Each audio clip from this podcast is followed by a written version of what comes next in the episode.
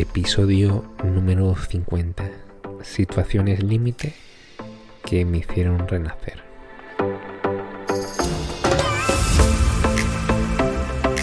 Muy buenas y empezamos con un episodio bastante especial porque es el episodio número 50 y estoy contento porque siempre desde, bueno, desde hace poco he tenido pocos oyentes, creo que desde media dos o dos, prácticamente dos, por así decirlo. Y ahora este último mes ha pegado una subida de un por 3, un por 4, un por 5. Que no he parado de subir episodios, que una vez he subido más, a veces he subido menos, pero como veis, este proyecto no para. Y cuando uno no para y se enfoca, tarde o temprano van llegando por ahí resultados. Así que muchas gracias sobre todo a los que o el que me sigue desde hace tiempo y se ha escuchado en casi todos los episodios o todos. La verdad que muchas gracias y empezamos con lecciones de vida. ¿vale? Como aquí cuento mis experiencias, cuento lo que yo vivo, como lo percibo, no me lo saco yo de ningún otro sitio, no me lo saco de un blog ni te, digo la teoría, no, aquí yo te hablo de lo que yo he pasado.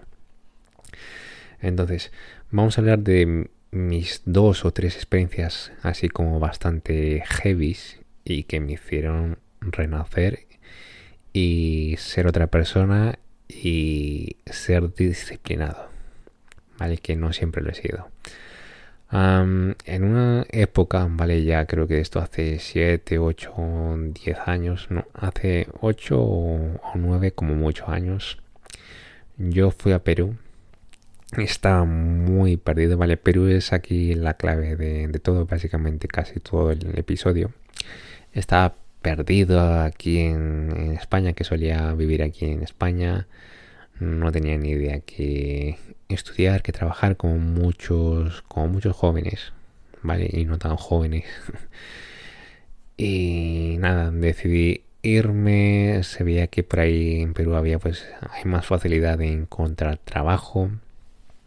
Eh, tenía ya por ahí dos primos que trabajaban, que estaban como bueno prosperando, aunque bueno, sí, Perú también tiene sus problemas sociales, las clases sociales también creo que es un poco problema para los propios peruanos. Y bueno, decidí irme.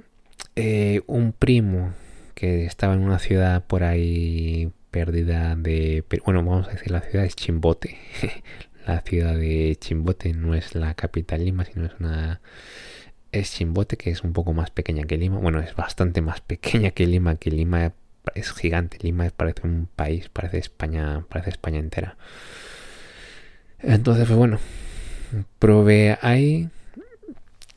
Em, no tenía donde, donde quedarme. Bueno, los primeros días, pues bueno, me quedé donde a, dormir donde mi primo, vale, donde mi primo que vivía en ese entonces con su padre y la pareja de su padre. Y bueno, me quedé por ahí en dos o tres días. Y supuestamente mi, primo me iba a dejar su trabajo, le iba a sustituir yo, porque él se iba a venir para España y me iba a dejar su trabajo. Entonces, pues bueno, llego a la, allá a Chimbote. Eh, me ayudan ellos también, mi, mi, tío y mi primo, a buscar um, un cuarto para que me quede, un apartamento, ¿vale? Tenían ahí el señor de que el vecino rentaba justamente cuartos. Y bueno, vamos a verlo. Y son un poco feos, ¿vale?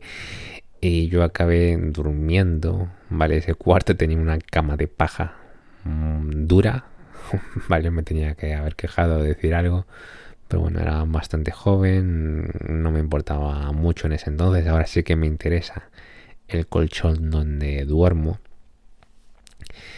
Eh, luego más adelante descubro que tiene que suelen pasar cucarachas, ¿vale? Porque tenía ahí un cuarto privado también el este este cuarto no había lavadora, tenía que lavar la ropa a mano ¿vale? Eh, mi primo tampoco al finalmente se quedó ahí en la ciudad, no se vino para España y entonces pues bueno, yo me fui ahí, alquilé esa, esa habitación que bueno, era muy barata, me, me cobraba 50 euros al mes o una cosa así. Eh, me, vi, me vi ahí en esa situación y sin trabajo. Y bueno, ya, como los peruanos somos, ya dicen, bueno, ya, ya saldrá alguna cosa, ¿no? O cualquier otra cosa. Pero no, yo me quedé ahí como dos días un poco así enfadado con, con mi primo, que bueno, que qué hago aquí y tal en esa situación. Así que bueno, tenía dos opciones, volverme a Lima, pero lo iba a ver como un fracaso de no haberlo intentado en esta ciudad. Así que lo que hice al segundo día fue cogerme la combi y ir al centro de la ciudad de Chimbote porque estábamos como a 15 minutos más o menos. Y, en los locutorios, ¿vale? Que son como locutorios, eh, tienen un puesto de trabajo de tipeador ¿vale? De que redactas a lo mejor cartas, haces diseños gráficos a la gente o haces chanchullos o ciertos tipos de diseños, ¿vale? Entonces, pues bueno, era como lo que trabajaba mi primo también, era lo que yo también veía que tenía así como más soltura y en toda esa cuadra, ¿vale? En todas esas calles, que bueno, eran dos, dos calles las principales de esto, me puse a preguntar a uno por uno a, pedir trabajo o a echar la solicitud o decirles si buscaban personal. Vale, fue uno por uno. Creo que pregunté en 6 o en 7 o en 8. Eh, cualquier. Si tenían alguna vacante o algo.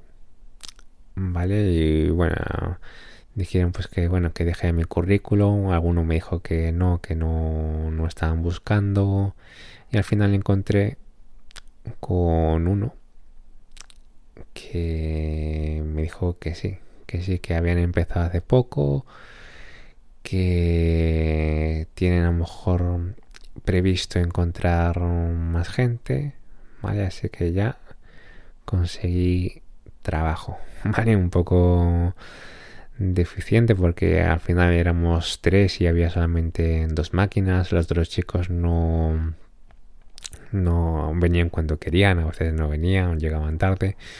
Yo fui el más disciplinado, el mejor, que bueno, la primera semana era, era difícil porque mm, todo es nuevo para mí, la gente, ese trabajo, me da un poco de vergüenza, pero bueno, fui disciplinado eh, desde esta hora hasta esta X hora, que bueno, podría estar yo las horas que quiera porque ellos me daban el beneficio del 50%. O sea, es decir, si yo un cliente hacía 10 soles, yo me cogía 5 y ellos se quedaban 5 soles. Si al final del día hacía 50, yo me quedaba 25 y ellos 25. Si hacía 100, yo me quedaba 50 y ellos 50. Y si no hacía casi nada, bueno, y si hacía 10, pues eso, me yo me quedaba 5 y ellos 5. Vale, así que cuanto más tiempo pasase ahí mejor. Y así estuve durante, creo que sí, fue casi 6 meses o 5, sí, 6 meses más o menos aproximadamente. Y fue una experiencia muy brutal. ¿vale? Trabajaba 12 horas al día, eh, llegaba a ese cuarto y me sentía solo. Bueno, trabajaba ahí 12 horas al día, porque los jefes eran eran como mis amigos, ¿vale? Los veía como mis amistades, eh, hablaba con ellos, bueno, sobre, todo con, con la jefa. Eh, quería estar ahí 12 horas o todo el día prácticamente, porque era llegar al cuarto y muchas veces sentirme solo, ¿vale? Llegaba a la habitación y siento aquí como, no sé, un vacío. Siento que no estoy progresando, que soy un poco esclavo en toda esta situación un poco un poco heavy, dura que, que he pasado. que al final lo veo ahora desde, desde fuera, que ya soy más, mucho más adulto y tampoco es que haya pasado, tampoco es que haya sido una situación tan límite o tan heavy, pero bueno, para mí sí que me chocó esa situación. También tuve por ahí alguna visita de alguna chica que me hizo mm, ver mejor un poco las cosas, de que tengo que formarme y como tal.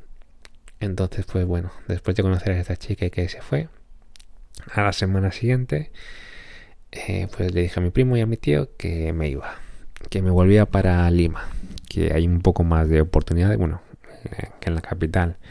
Aquí yo puedo formarme, hay muchos más trabajos, puedo llegar más lejos que simplemente trabajar en un locutorio porque la ciudad de Chimbote la verdad que es bastante pequeña.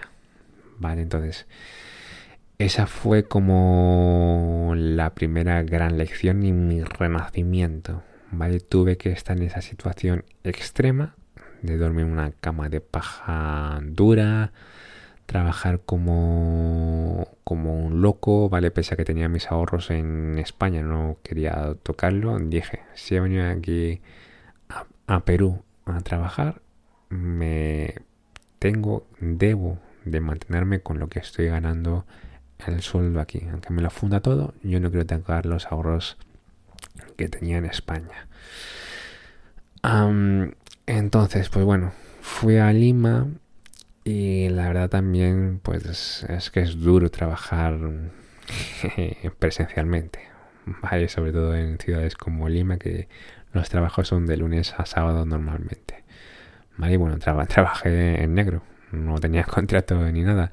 Acabé trabajando para para un corredor de inmobiliaria, era un poco como su secretario, ¿vale? Publicaba yo los anuncios de, de las casas, de los que eran más interesantes, de rentas, le ayudaba con diseños a, esta persona, con lo que me mandase, a veces con recados, ¿vale? Era como su mano derecha.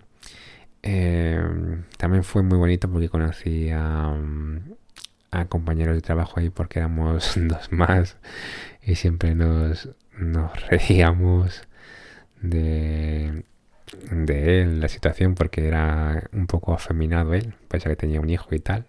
También la situación macabra porque llevaba él varias denuncias contra él y, uno de sus enfrentamientos era contra su ex mujer por, la custodia de, del niño, una cosa así muy muy heavy. Lo que más admiraba de este señor era su asertividad, ¿vale? Y su comunicación, como, como era. Eso es lo que me llevo bueno de ahí. También esta experiencia, pues, eh, conocía a muchas chicas allá en Lima, quedaba con ellas, pasaron cosas un poco fuertes con, con alguna que otra, ¿vale? Es que fue fue brutal la experiencia de Perú y solamente fue un año, ni siquiera llegué al año, ¿vale? Fueron 11 meses ahora que me estoy acordando. Y después llegó el día que me enfermé de la vesícula. Vale, tenía una piedra ahí grande, casi el tamaño de la vesícula, bueno, un poco menos. Y tenía unos cólicos terribles, ¿vale? Dolor en el estómago. Y claro, uno ya va con miedo porque porque mi padre también falleció con tema relacionado con por ahí por el estómago. Y bueno, resultó ser lo de la vesícula. Y, entonces, pues bueno, vamos a, al centro médico que privado, que bueno, ahí funciona mucho mejor lo privado que, bueno, no, no mucho mejor, funciona, suele funcionar mejor lo privado que lo público en, Perú y en, Latinoamérica normalmente. Y bueno, el diagnóstico, después me deriva al cirujano para que hable con él. Eh, es mucho dinero la operación porque no estoy de forma así tan regular trabajando en Perú, entonces eh, tampoco el diagnóstico con el cirujano, vale, no me dio un diagnóstico tan esperanzador. Me dijo que después de la operación es posible que no me quede muy normal. Vale, entonces, pues ahí ya me vengo abajo. O sea, no sabía si iba a salir de esa o a qué se refería tanto esta persona de eso. De a lo que había dicho. Entonces, pues bueno, decido bueno, ahí pensándolo mucho, a ver un poco analizando la situación, pues decido, venirme aquí a España a operarme. Vale, que la sanidad en España, en Europa, pues es mucho mejor que la de Latinoamérica en, casi todos los centros, ¿vale? Bueno, en muchos casos. Mm, y entonces, pues bueno, eh, tengo que abandonar el país, dejé por ahí alguna relación, bueno, ni me acuerdo ya con la chica que, que tenía la relación en ese entonces. Em, tengo que venirme por fuerza mayor, tenía el pasaporte caducado, tuve que pedir un salvoconducto y vengo a España y bueno, me, me dicen que sí, que sí que es operar, que hay que operar, que me tienen que extraer la vesícula pero que no, que no tengo por qué quedarme no normal o que, que sea algo de una situación límite o que sea algo complejo y tal, que al final es que sí, que es una operación, hay riesgos, pero que es algo común, es algo común lo de una piedra en la vesícula. Entonces, pues bueno, pues también aquí es muy buena la sanidad en España, pero es una basura los tiempos de espera. Tuve que esperar seis o siete meses para que me operaran y eso que fui a los alrededores de Madrid, casi fuera de Madrid, porque los demás era más largo el tiempo de espera. Y así que imaginaos cualquier otro tipo de operación. Entonces, pues bueno, mm, ¿compensa o no compensa? Pues para operaciones urgentes, evidentemente, pues España crudo porque mm, básicamente te puedes estar muriendo si es que el tiempo juega en tu contra. Pero por otro lado, si te atienden rápido o tal, o no es tan urgente esa operación o esa petición, pues la verdad que hay buenos profesionales aquí en España. Entonces, pues bueno, salí de la operación eh, salió al parecer, bueno, salió bien, pero quedé como con mucha inflamación. Tuve, tuve que estar dos días más por ahí. Al final parece que bajó y ya me dieron en alta. Salió la verdad que todo bien. Y la verdad que toda esa experiencia fue un renacer. Vale, eso sí que me marcó mucho. Esa fue la segunda lección de no saber durante unas cuantas semanas o unos meses de saber si te queda mucho tiempo en esta vida, ¿vale? O si te queda poco tiempo en esta vida. De no saber eso fue para mí un shock y después de todo eso me dediqué a mí por completo, ¿vale? A saborear la vida, a formarme Vaya que lo de formarme ya lo traía desde Lima, que no lo había dicho en Lima, trabajaba también una barbaridad. Eran casi dos horas de mi casa hasta el puesto de trabajo y otras casi dos horas, bueno, era una hora y media en ir y en volver. Más esas horas. Igualmente estudiaba inglés por la tarde. Eh, apenas me duchaba, ¿vale? Fue una experiencia así muy, muy heavy, pero bueno, también por decisión propia y por salir adelante y por saber lo que, lo que es la vida dura como, como tal. Vale, entonces, pues bueno, volviendo al a el posoperatorio exitoso, me dediqué a hacer deporte, a seguir la dieta blanda porque había bajado mucho de peso, porque no podía tomar casi grasas, comía, comía poco por lo de la piedra. Seguí en ese estilo de vida, seguí formándome, seguí estudiando. Eh, me formé aquí durante tres meses en mi rubro. Esta ya fue una formación más formal, subvencionada. ¿vale? Por el Estado que muchas veces dan ayuda a los jóvenes. Entré, tuve la suerte de postular a un centro prestigioso, ¿vale? Y de ahí la mitad fuimos a trabajar. Yo por las justas, porque no pasé la entrevista de recursos humanos, pero sí que querían los técnicos que me quedase. Así que me hicieron ahí una, una, cosa, un contrato bastante extraño con otra empresa. Que no recuerdo cómo se llama el nombre ahora, ahora mismo, pero que bueno, que empecé también ganando muy poco, ¿vale? Empecé cobrando netos al mes aquí en España, ¿vale? Mi primer trabajo en lo en, en el área de informática 700 y algo de euros vale y bueno también yo porque lo pedí lo negocié bastante mal porque yo quería trabajar sí o sí que bueno que esos 700 al final con el paso del tiempo se han ido multiplicando y tal pero aquí está el otro punto clave bueno vamos a terminar lo del antes de, entrar a la empresa y tal. Eh, disfrutaba cada paso que daba, ¿vale? Estaba a gusto conmigo, mismo, entrenaba mis habilidades, tenía tiempo para mí porque estudiaba cuatro horas al día en este centro, luego aparte eh, lo mío, también me iba a la biblioteca a formarme con otras cosas sobre temas de plantas, tenía tiempo, eh, saboreaba, como decía, cada paso que daba por esta tierra. Vale, esa fue mi, mi segunda lección. Luego fue entrar a empresas, vale, como dije, y era trabajar 8 horas al día, vale, más el ir y volver. Que bueno, aquí ya era menos que en Perú, vale, aquí era como mucho una hora o 45 minutos y una cosa así.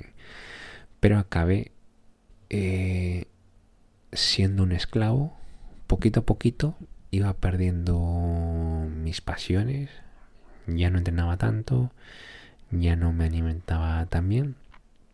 Eso cada mes que pasaba, ¿vale? Lo iba perdiendo muy poquito, poquito a poquito. ¿Vale? Eh, tenía ahí el sabor del dinero, de tener una nómina. Al principio los 700 picos de euros. El segundo año ya era 1000 euros. Después el tercer año ya era 1500. Después eran más de 2000 ¿vale? Llegué a ganar incluso más con el, más el negocio y trabajando por empresa llegué a ganar mucho. Pero me descuidé de tal forma que gané, a ver, más en total, más de 20 kilos. ¿Vale? Esa fue mi, mi mayor, mi mayor, volverme a dormir, de renacer, volverme a dormir y ser un esclavo para empresas, ¿vale? Porque yo cuando vine, bueno, ya desde Lima, ya me volvió ese gen de emprendedor, ¿vale? Yo me estoy formando para emprender, para tener mi negocio y como tal. Siempre lo he tenido en mente, ¿vale? Y trabajar para empresas me ha ido absorbiendo la mente poco a poco, ¿vale? Me la ha ido nublando, ¿vale? Yo digo en mi caso, cuento mi caso, pero que no tiene por qué ser así en las personas. Vale, entonces, pues bueno, desde hace menos de... Bueno, y, de eso me di cuenta, evidentemente, ya los más o menos a los dos años y tal, que esto no me está compensando mucho. Entonces, en cada empresa voy reduciendo la jornada de horas. Primero siete horas, después creo que fueron seis o siempre me mantuve en siete eh, jornada corrida, ¿vale? Entraba a las 8 y me iba ya a las 3. Así que muy bien, dije, bueno, por aquí tengo más tiempo, he sido con lo mío, pero me seguía sintiendo un esclavo, me tengo que despertar a esta determinada hora, ir al puesto de trabajo y hacer lo mío, ¿vale? Incluso ya me daban días en remoto. Después lo seguía cortando en 4 horas, pero no sé, me siento un esclavo, pese a que... Eh, me pagaban bien para hacer cuatro horas, vale que este fue el último trabajo que tuve por empresa. mi responsable me daba mucha flexibilidad, ¿vale? le decía, voy a entrar hoy a las 8, voy a entrar hoy a las 9, a las 10 y ya el trabajo era 100% remoto, ¿vale? Lo podía hacer desde mi casa los días que yo quería que eran siempre, ¿vale? Y encima eran con las tecnologías que a mí me gustaban, ¿vale? Que yo pilotaba y me gustaban. Había algún que otro cliente que no me gustaba trabajar con él, otro que sí, otro que no. Mm, estuve ahí algo más de un año y bueno, ya ya lo dejé, dije ya dejo de trabajar para empresas y me dedico a mi negocio. ¿Vale? Y esto ya ha vuelto a hacer otra lección de vida. ¿Vale? Esto ha sido también otro despertar de nuevo, otro renacimiento 2. Ya tengo el tiempo que volver a recuperar esa flexibilidad de verdad. De despertarme sin despertador. Mm, si un día quiero trabajar, trabajo 10 horas. Si un día quiero trabajar 5, trabajo 5. Si un día no quiero trabajar, no trabajo. ¿Vale? Después de haber construido ya el negocio. ¿Vale? y ya tener el esqueleto porque le tengo que seguir dando caña. Porque si uno se descuida, eh, alguien lo va a hacer mejor que tú. O gente lo va a hacer mucho mejor que tú. Y tú vas a ir para abajo. Vale, pero estoy muy, muy contento de volverme a encontrar desde cuando me vine de Lima. Vale, ya estoy volviendo a saborear cada paso que estoy dando por, por este mundo, por este planeta, y aparte porque no estoy parando ahora de viajar. Y me han pasado cosas muy heavy. Eh, la última mala experiencia ha sido el terror en la casa, en la costa sur de España, que mm, también ha sido una gran lección de vida, aunque no ha sido un renacer, pero ha sido también una gran lección de, de vida eso y saqué mi parte más humana en, en, momentos tensos. ¿Vale? Pero bueno, han sido esos dos renaceres, ¿vale? Esas dos situaciones límites. Primero en esa ciudad y, la verdad que ha sido en Perú, ¿vale? Es que hay la gente con estas situaciones límites, pues renace. Entonces, pues bueno, fue en Perú de encontrarme en, un cuarto que no quería, al buscarme la vida, darme cuenta de cosas, que es importante formarse. En Lima, en hacer una vida ahí, pasaron muchas cosas. Em, enfermarme, viajar de nuevo aquí a otro continente, España, no saber si, si iba a salir de esa saborear la vida de verdad, haber encontrado mi camino, volver a perderlo, volverme a encontrarme. He tenido que estar en esas situaciones límites para volver a renacer y tomar mi rumbo, mi rumbo, mejor dicho. Y la verdad que pronto, en dos meses, se viene un viaje a Perú. Y por eso es que nada más de pensarlo es que se me juntan muchas emociones que a veces me ponen los ojos con lágrimas de haber pensado que todo lo que me ha pasado, todo lo que he pasado por ahí, lo bonito, lo no tan bonito, mis despertares, la verdad que me da hasta miedo. No creo que llegue a ser tan intenso.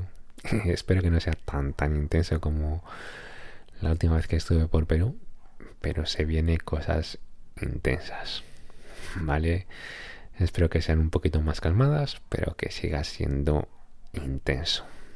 Tanto para lo bueno, eh, no quiero decir malo, porque nadie quiere pasar cosas malas, pero entiendo que van a seguir pasando cosas no tan buenas, ¿vale? Y esto ya lo tengo interiorizado, porque la vida es así, Y más cuando estás de aquí para allá, de aquí para allá, pues suceden cosas, ¿vale? Y es importante eh, que uno tome conciencia de eso. Así que muchas gracias y seguimos grabando.